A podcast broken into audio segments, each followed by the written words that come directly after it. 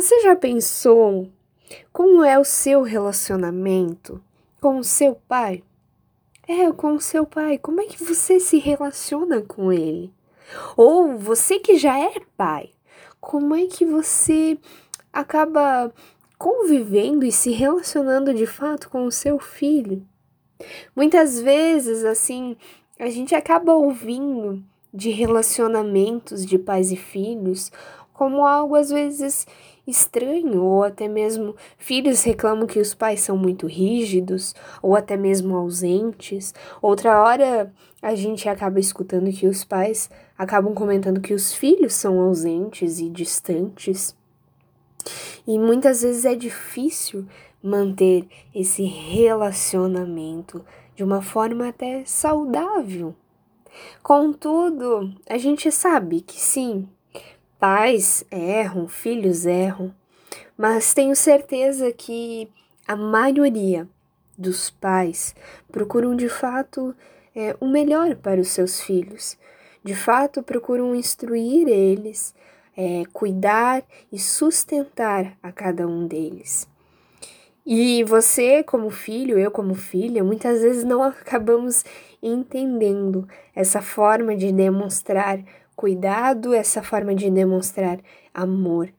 Até porque a gente sabe que muitas pessoas também não tiveram pais tão amorosos e de fato presentes na sua vida.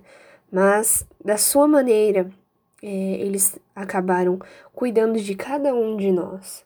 E assim como o versículo 11 afirma, né? Qual pai entre vocês? Se o filho lhe pedir um peixe, em lugar disso lhe dará uma cobra? Ou se pedir um ovo, lhe dará um escorpião?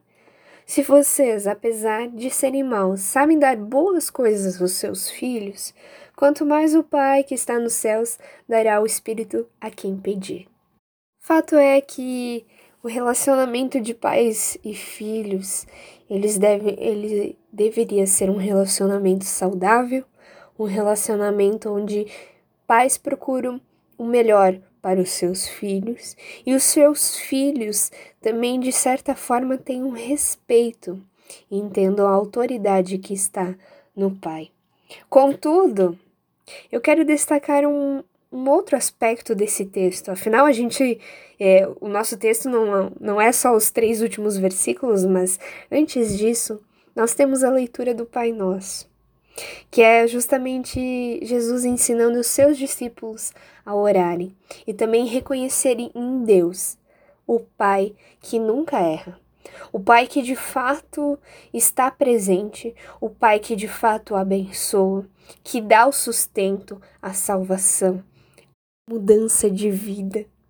E é interessante que Jesus quer é, compartilhar o seu Pai. Afinal, em João 1, é, versículo 12, é um dos textos que fala justamente que através daquilo que Cristo fez, é, somos adotados e somos filhos de Deus. Ou seja, em Deus a gente pode de fato ter um relacionamento saudável, um relacionamento sincero e de fato ter um pai que olha e cuida por cada um de nós fato você possa cultivar esse relacionamento entre você como filho e Deus como pai. E isso também te inspire a ser pais melhores na educação dos seus filhos, a de fato tentar compreender e entender eles e de fato amá-los por completo, mesmo quando eles erram. E que a gente também possa aprender agora como filhos é, de fato a reconhecer é, os, os erros, sim, dos nossos pais, mas a reconhecer neles também uma bênção de Deus na nossa vida. Eu sei que isso não é fácil e que muitas vezes para algumas pessoas não vai ser da noite para o dia. Afinal, é, somos humanos e erramos, e muitas vezes isso acaba trazendo feridas para muitas pessoas. Mas que de fato você possa deixar que o Espírito de Deus restaure esses relacionamentos, que de fato ele possa também te mostrar ali onde precisa ser perdoado, ali onde precisa também ser curado.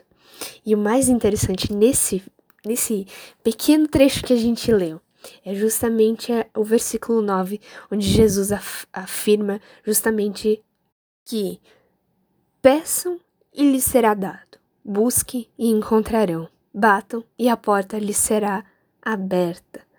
Justamente Deus, como Pai, também quer te ajudar ali onde a gente precisa ser transformado para podermos nos relacionar entre pais e filhos de forma saudável e também de nós, como filhos de Deus, a nos relacionarmos com Ele.